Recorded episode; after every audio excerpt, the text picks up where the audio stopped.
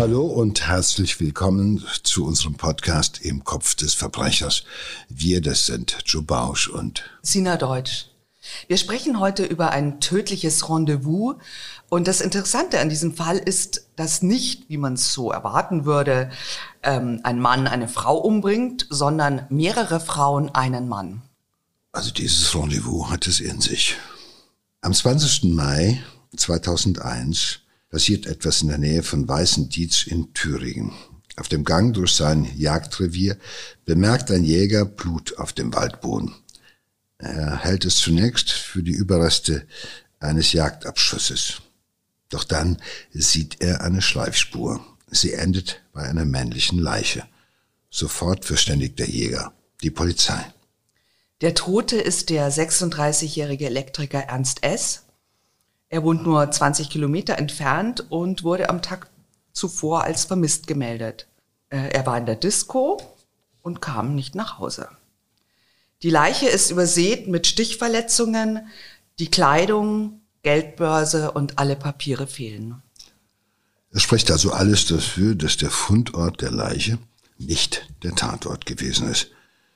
Und deshalb darf es nicht verwundern, dass Kleidungsstücke fehlen, dass Papiere fehlen, weil die hat er möglicherweise da abgeben müssen oder da hinterlassen, wo er umgebracht worden ist. Das macht ja auch Sinn, denn wenn man eine Leiche entsorgt, äh, gibt man ihr nicht unbedingt die Papiere und die Personalausweise mit oder legt sie daneben. Es sei denn, man möchte explizit darauf hinweisen, wer die Leiche ist.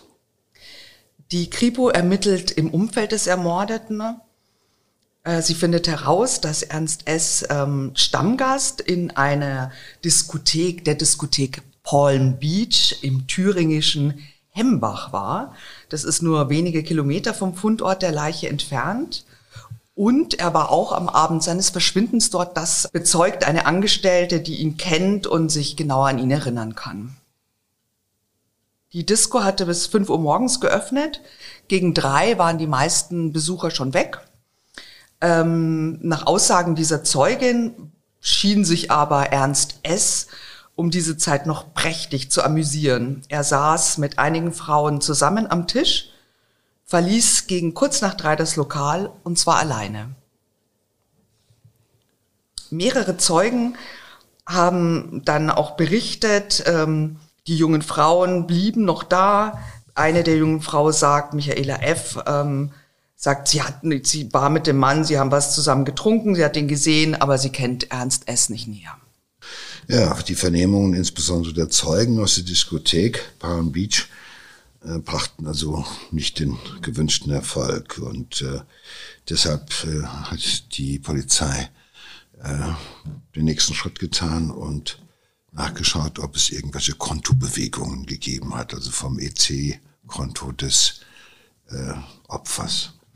Und genau so war es. Ähm, nach dem Tod des Opfers wurde mit seiner EC-Karte zweimal Geld abgehoben, beide Male am gleichen Automaten. Leider gab es bei diesem Automaten zu der Zeit noch keine Videoüberwachung, also es gibt keine Kameraaufnahmen. Das ist natürlich Pech für die Kripo. Trotzdem ähm, sehen die Beamten da eine Chance. Sie beschließen, dass sie selbst eine versteckte Kamera anbringen weil es gut sein kann, dass der Täter nochmal Geld abhebt und dann könnte man ihn filmen. Naja, die Tatsache, dass der oder die Täter wiederholt an der gleichen Stelle am gleichen Geldautomaten Geld abheben, einem Automaten, der nicht kameraüberwacht ist, das kann ja auch davon zeugen, dass sie genau das wissen, dass sie wissen, dieser Geldautomat ist nicht kameraüberwacht. Da kann ich gefahrlos ein erstes, zweites und vielleicht sogar ja auch ein drittes Mal auflaufen. Die Beamten warten vier Tage lang. Vier Tage lang passiert nichts, die Aufzeichnungen, es wird nichts abgehoben. Doch am fünften Tag zeichnet die Kamera zwei Personen auf, die Geld vom Konto des Ermordeten abheben, ein Mann und eine Frau. Und die Frau kommt den Beamten bekannt vor. Es ist nämlich die Zeugin Michaela F., die Sie äh, vernommen haben. Eine der Frauen, die mit Ernst S. in der Disco war.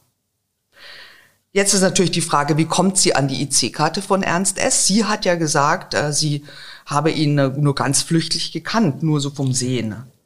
Die Beamten äh, observieren Michaela F.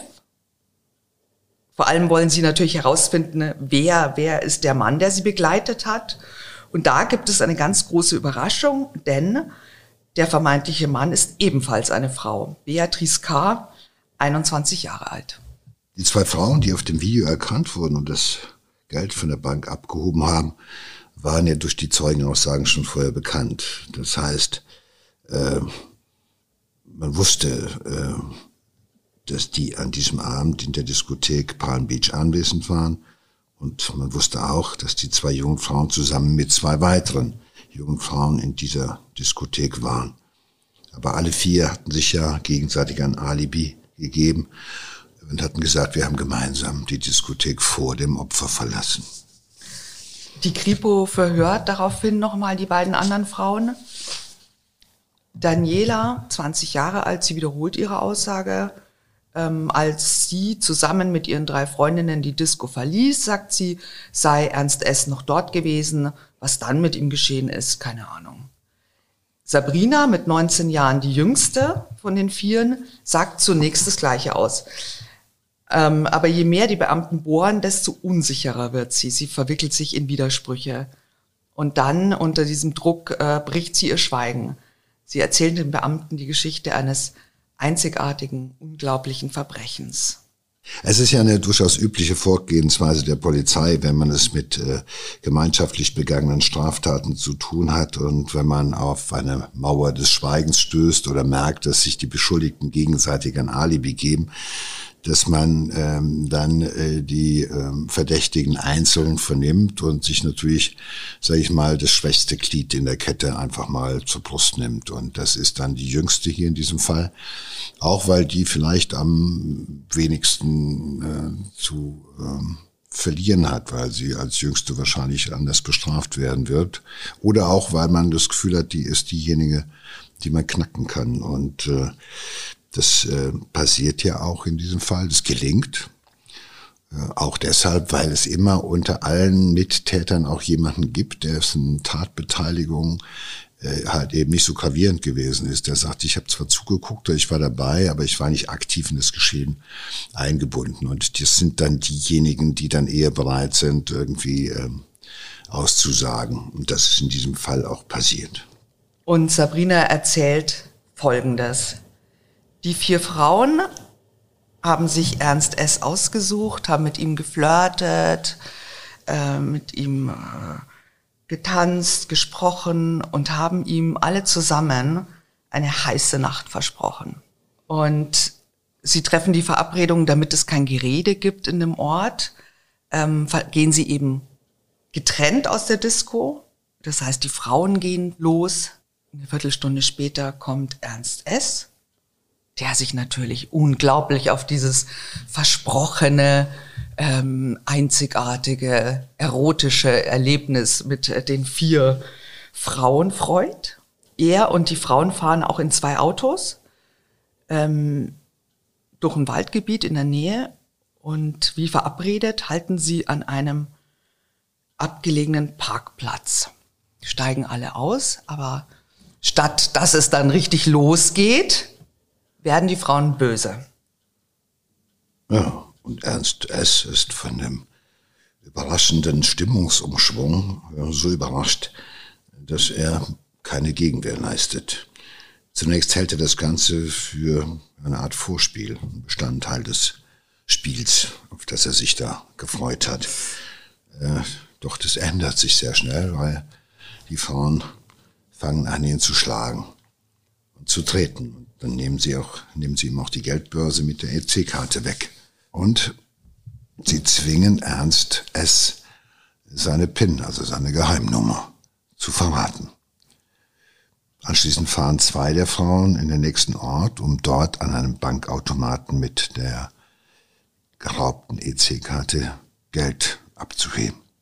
Die Jüngere hat dann ausgesagt, ich bin dort stehen geblieben hab gewartet, wir haben aufgepasst, dass er nicht mehr aufsteht, weil wir hatten Angst, Dann sind die zwei zurückgekommen und die waren stinksauer. Denn Ernst S. hat ihnen den falschen Pin gesagt. Daniela und Michaela ist es damit nicht gelungen, Geld abzuheben. Und jetzt passiert auch noch mal etwas wirklich grauenvolles. Sie zwingen ihr Opfer einen Giftcocktail zu schlucken. Den hatten sie schon zu Hause angerührt und mitgebracht. Und das ist ein Cocktail aus Rohrreiniger, Nagellackentferner, Epilepsietabletten und Fensterputzmitteln. Also man kann sich vorstellen, was für schreckliche, was für ein schrecklicher Geschmack das ist und was für schreckliche Folgen das auch hat ja. für das Opfer. Also alleine die, der Rohrreiniger führt zu schwersten äh, Verätzungen in äh, der Speiseröhre und im Magen und äh, Nagellackentferner ist, ist, ist noch in der Kombination noch weniger dramatisch, aber es ist eine hochkonzentrierte Toluole und Alkohollösung. Epilepsietabletten machen natürlich auch dann führen zu einer Verwirrung. Und äh, das ist irgendwo auf die musste erstmal auf die Idee kommen, diesen Cocktail zusammenzumixen und das jemandem einzuflößen. Also, vor allem schon vorbereitet zu haben. Na, das, ne, zeigt ja, das zeigt ja auch genau, wie planvoll sie vorgehen. Hier passiert nichts zufällig.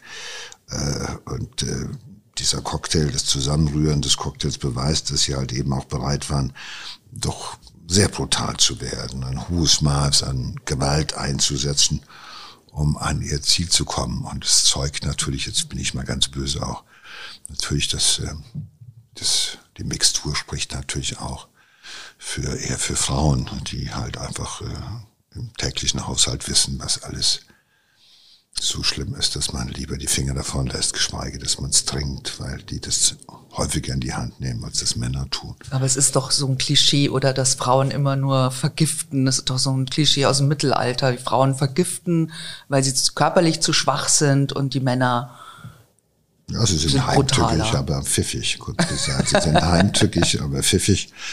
Und es ist tatsächlich so, dass früher der Giftmord äh, der Einsatz von Gift immer halt als weibliche Domäne angesehen worden ist. Äh, in den letzten Jahren beobachtet man, dass natürlich auch Männer Giftmorde genauso häufig äh, äh, durchziehen, wie das Frauen getan haben. Und äh, mittlerweile ist es so, dass die Giftmorde insgesamt äh, im Obduktionsgut der Rechtsmedizin äh, fast gegen Null tendieren, was nur bedeuten kann, äh, dass äh, die Frauen äh, noch cleverer geworden sind bei den Methoden, wie sie die Männer vergiften. Also die sind clever.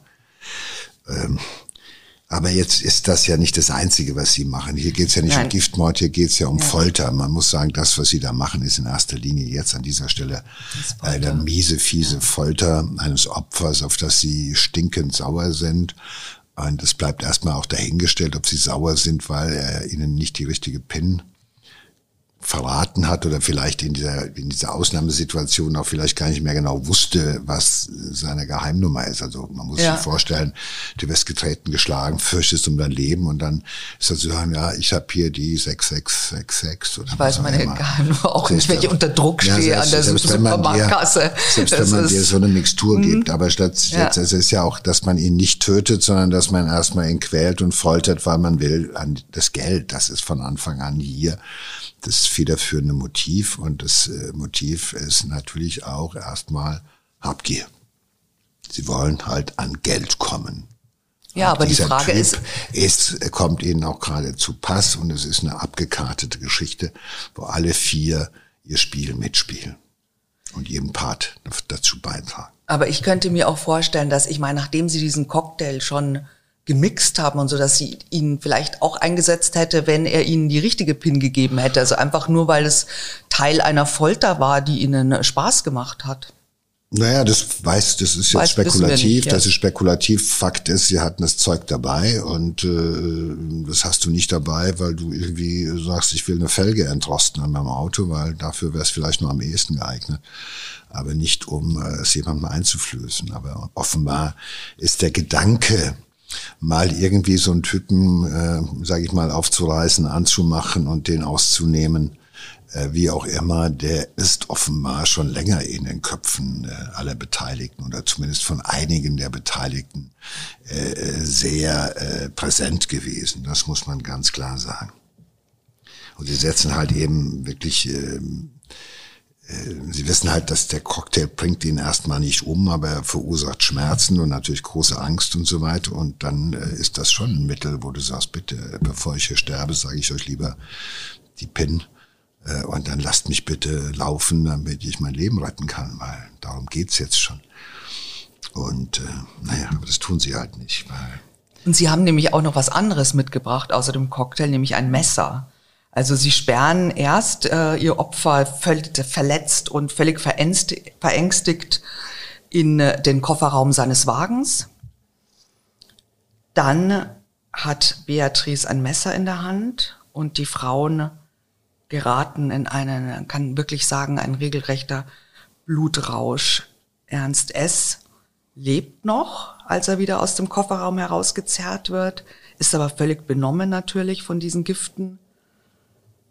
Sabrina sagt an dieser Stelle aus, sie habe sich jetzt nicht mehr beteiligt, ja, aber die anderen, also äh, sagen, so, jetzt machen wir ihn kalt und sie stechen immer, immer wieder auf diesen wehrlosen Mann ein.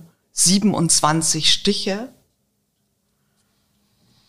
Und schließlich erdrosselt Michaela ihn mit seinem eigenen Gürtel.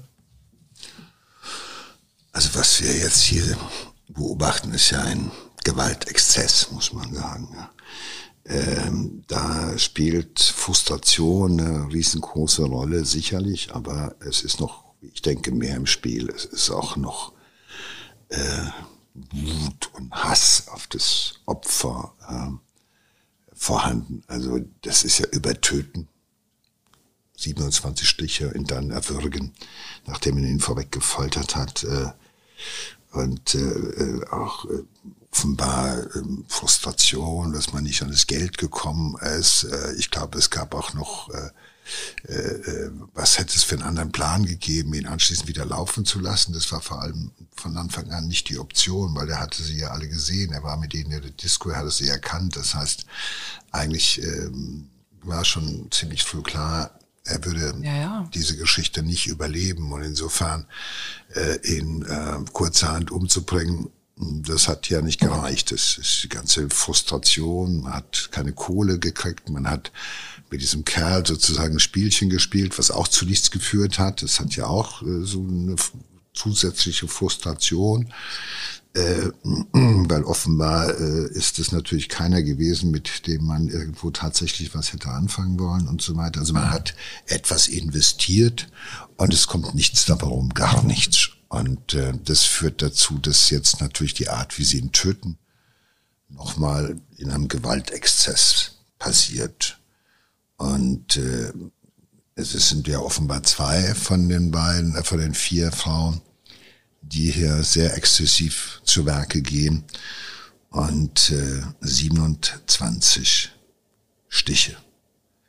Das ist schon mal irgendwie eine Hausnummer und dann jemand mit dem Gürtel noch zu erwürgen, weil er natürlich schreit und weil er natürlich irgendwo leidet, wie ein unvorstellbarer Schmerzen aushalten muss.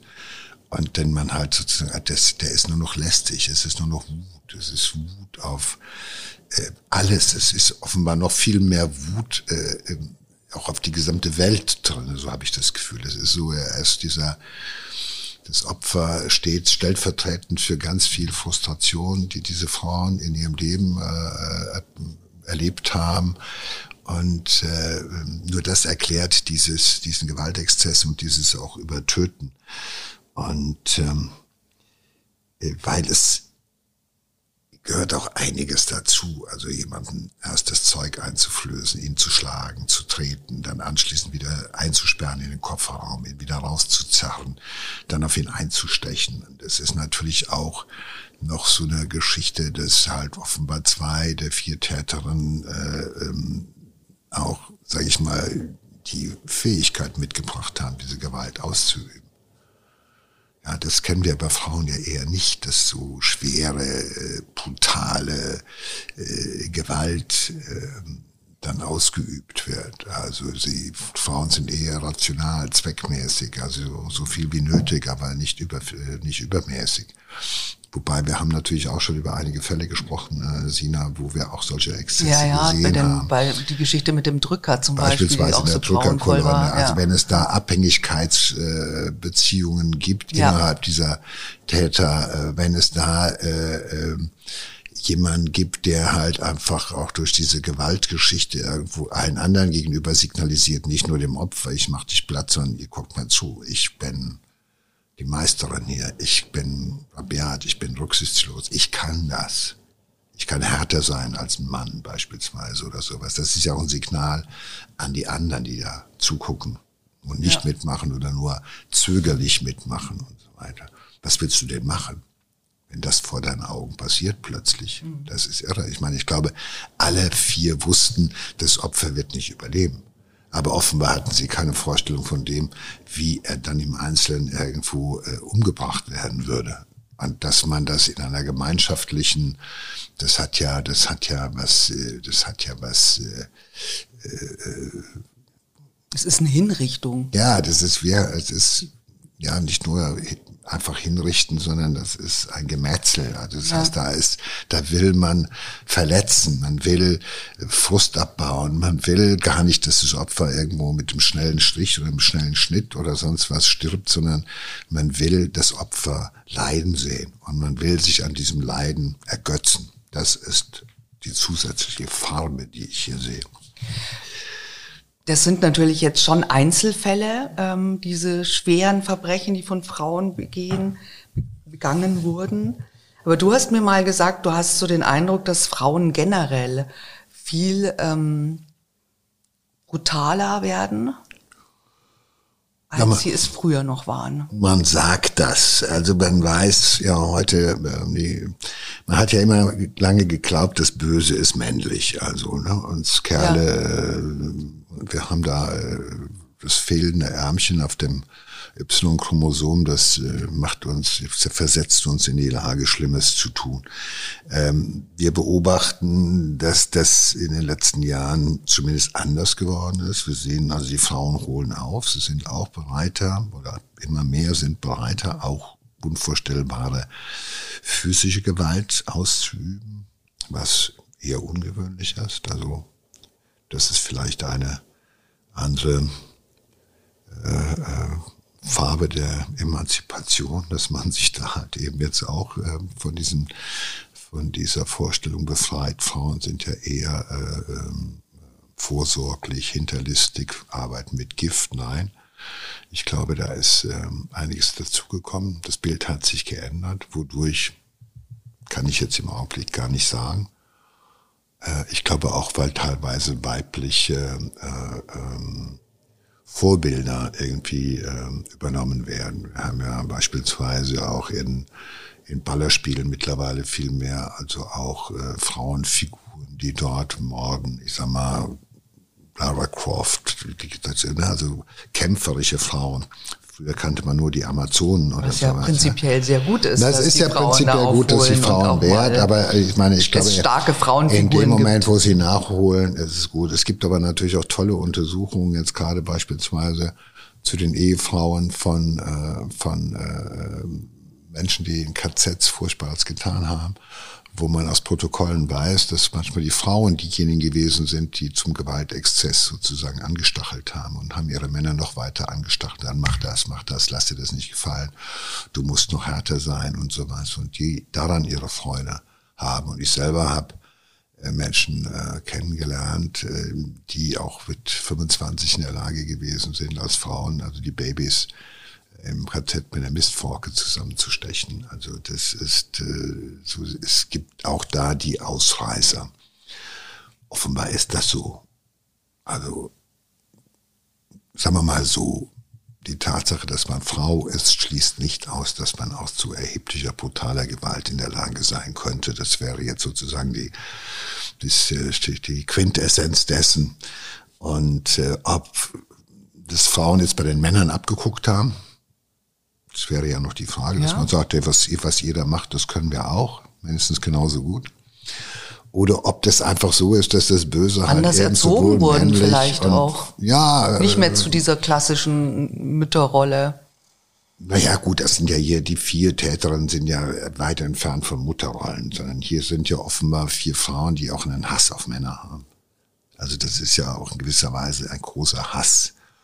Und äh, die sind halt gierig und geil und wollen was von dir und äh, dann verführst du sie und nimmst ihnen die Kohle ab, weil du musst sie ja bestrafen dafür oder sowas. Das ist ja auch mit Das ist schon auch ne, interessant, fand ich, dass sie sich so ein Szenario, äh, Szenario ausgesucht haben, ne? dass sie sagen irgendwie, ach, wir flirten mit dem, äh, wir versprechen ihm eine heiße Nacht, ein Fünfer, ja. Ich meine, das ist ja, das ist, hat ja schon was auch mit zu tun. Und dann aber, Naja, dann wird er sein blaues auch- Wunder erleben. Ja, aber es ist natürlich auch schon, ich habe mich die ganze Zeit mal als Kerl gefragt. Also wenn ich ansonsten jemand bin, der in der Disco rumhängt und auf einmal kommen vier Frauen und bieten mir sozusagen die heißeste Nacht meines Lebens an oder sowas, ja. Wie besoffen muss ich sein oder wie bescheuert muss ich sein, mich auf so eine Nummer einzulassen, ja?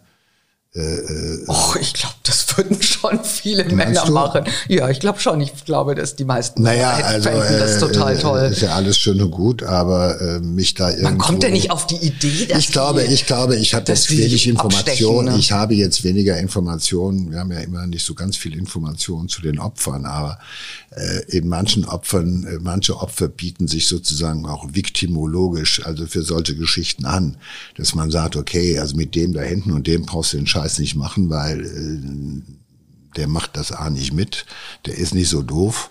Und der äh, macht es jedenfalls nicht, dass er wartet und dann mit dem Auto in den Wald fährt und mal guckt, was da los ist oder sowas. Der äh, wird es nicht tun. Aber hier gibt es offenbar jemanden, den kann man um den Finger wickeln. Der ist sozusagen vernarrt, der ist irgendwie angemacht, den machst du so geil, dass er sozusagen auch nicht mehr kapiert, dass er diesen vier Mädels nicht gewachsen ist, ja, dass er sich da in eine Situation begibt, äh, irgendwo alleine, wo er ihnen hilflos ausgeliefert sein wird. Und äh, das ist ja auch schon was perfides, dass man einerseits ihn so umgarnt und auf der anderen Seite musst du als Kerl erstmal sagen, okay, wenn ich hier mit allen fünfen holla die Waldfee, das musste, äh, das muss ja erstmal Vieren. Äh, ja? Viren.